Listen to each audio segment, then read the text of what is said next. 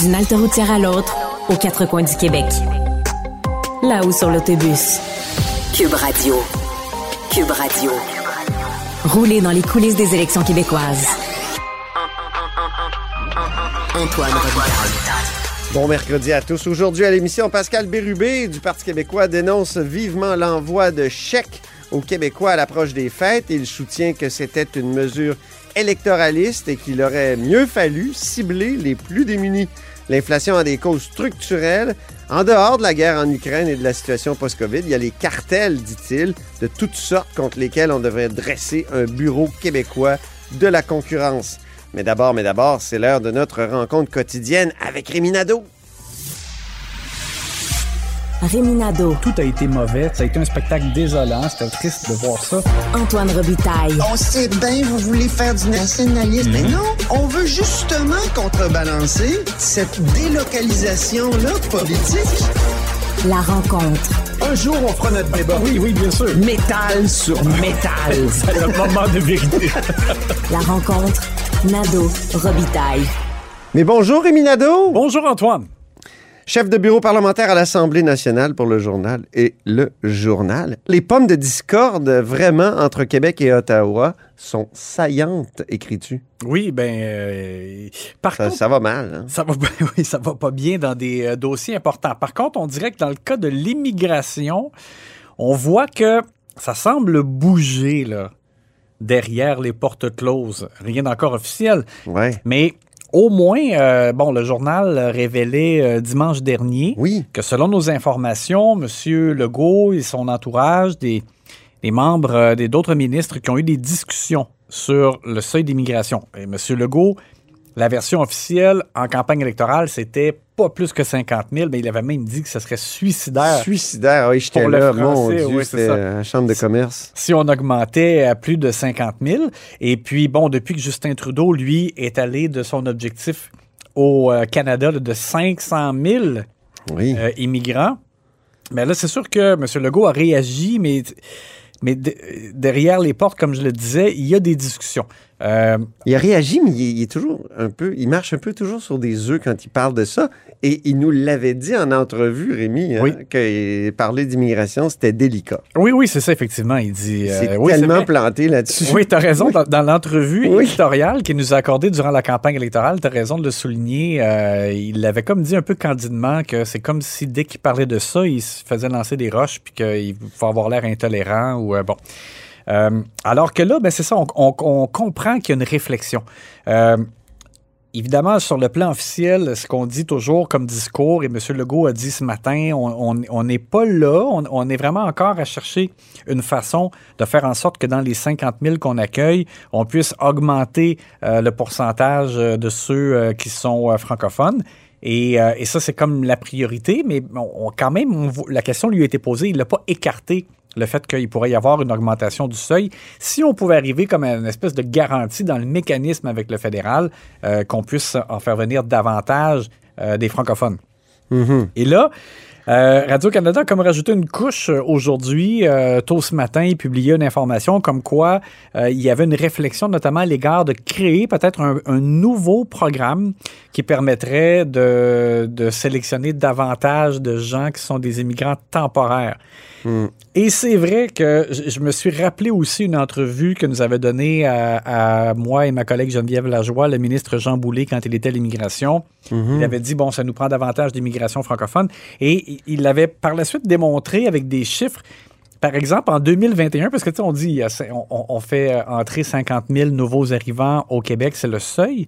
Mais en 2021, il y avait 177 000 immigrants sur le territoire québécois en- en raison de l'immigration temporaire. Ah oui. C'est énorme. Et je me rappelle donc que il avait pointé directement le fait que pour, par exemple, les travailleurs étrangers temporaires, il y en avait seulement 37% qui maîtrisaient le, le français euh, en 2021 dans, dans ce- ce- cet immense bassin de 177 000. Et pour euh, les étudiants étrangers, c'était 57% C'est un petit peu plus qu'un sur deux. Mais il y a beaucoup, donc, de progrès à faire là. Ben oui. Ça, c'est clair.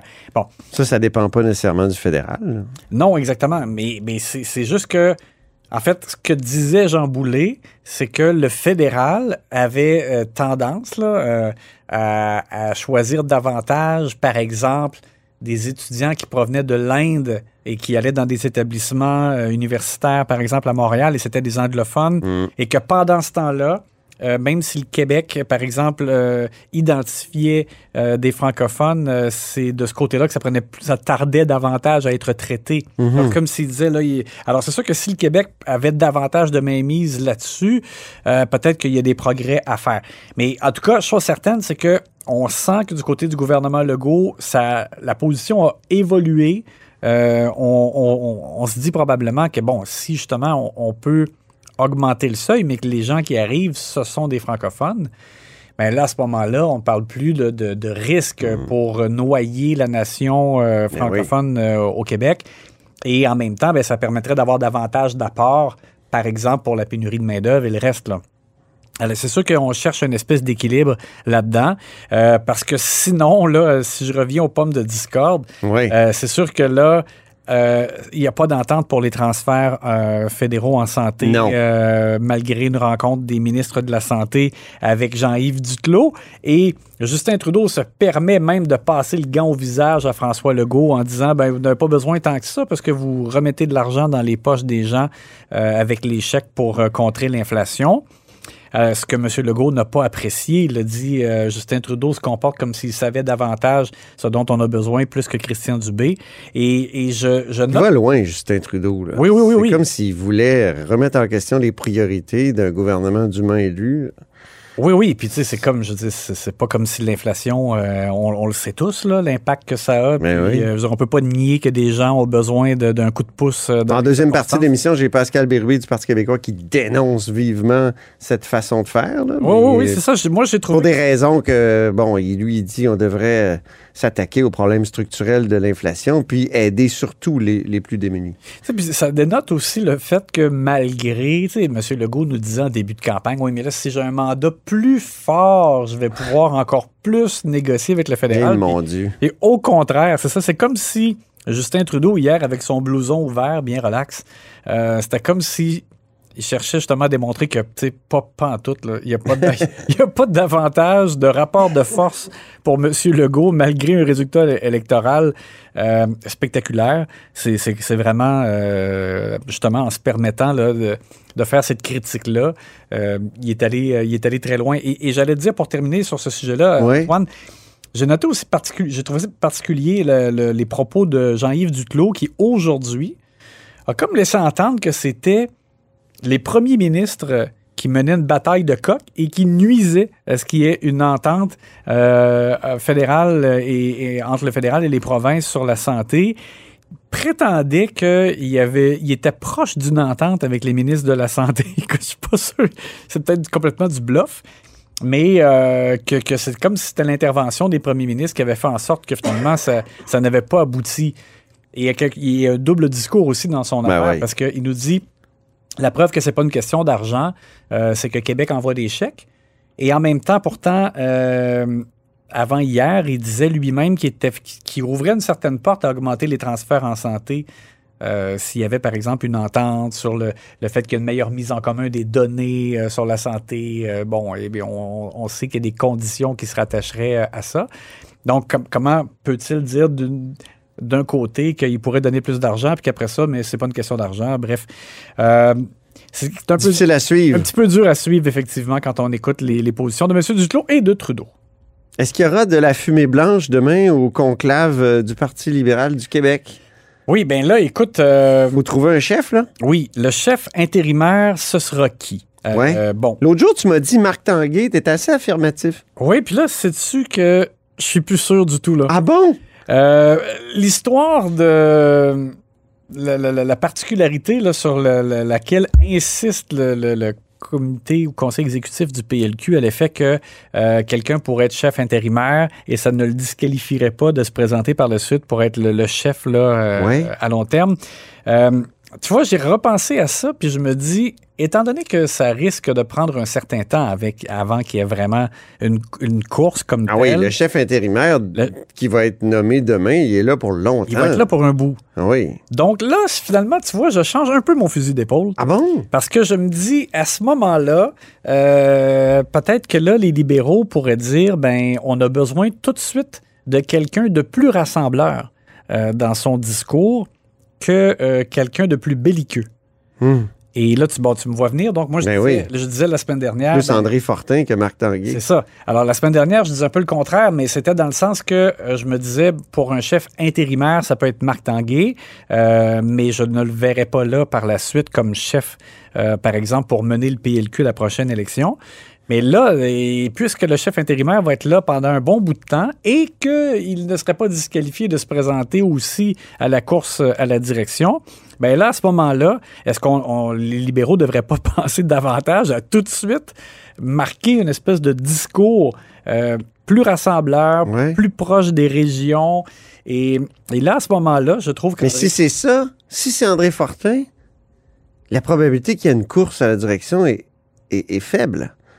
Pourquoi? Parce qu'il va être avantagé là, comme chef intérimaire. Oui, et en plus, bon, s'il fait bien, il aura l'occasion justement de démontrer ses talents. Là, s'il fait bien, ben, les gens vont dire Ah, ben, on est correct, on en On a un. C'est ça, On exactement. l'a, notre chef. Ça Ben va oui. décourager plus là, des candidatures de l'extérieur. Et, euh, et en plus, ben, s'il y a des candidatures de l'extérieur, mais qu'il est chef intérimaire, euh, comme tu dis, là, ça devient. J'imagine qu'à ce moment-là, euh, on verra ce que les libéraux vont nous dire, mais peut-être que le mécanisme, ce sera que si.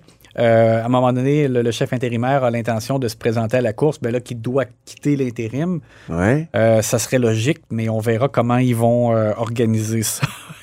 J'ai hâte de voir demain. C'est pas simple pour le parti. Non, c'est pas simple, hein. effectivement. Mais, mais tu vois, là, plus j'y pense, je trouve que dans le fond, il serait aussi bien, à mon avis, de mettre tout de suite André Fortin.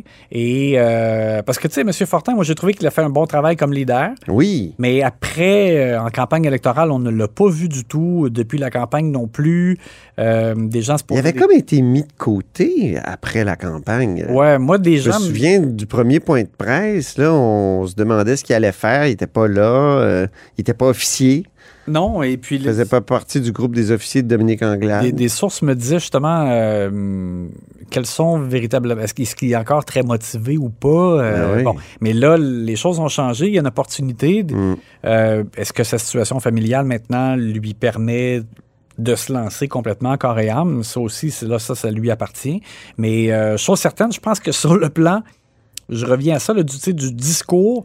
De, de ce qu'ils veulent afficher comme image, ben il y aurait peut-être avantage à ce moment-là à y aller avec euh, André Fortin. Il n'y a pas d'autres candidats, hein? est-ce qu'on le sait? Ou, En théorie, non. ou Euh, est-ce point- qu'on suppute? Là, ou- on, on- on suppute parce qu'on n'a pas. Moi, j'ai pas d'autres informations à l'effet que d'autres euh, députés euh, actuels sont intéressés ou ont manifesté un intérêt. Là, j'ai, j'ai pas cette information-là. À venir jusqu'à maintenant, on a toujours parlé de ces deux noms-là.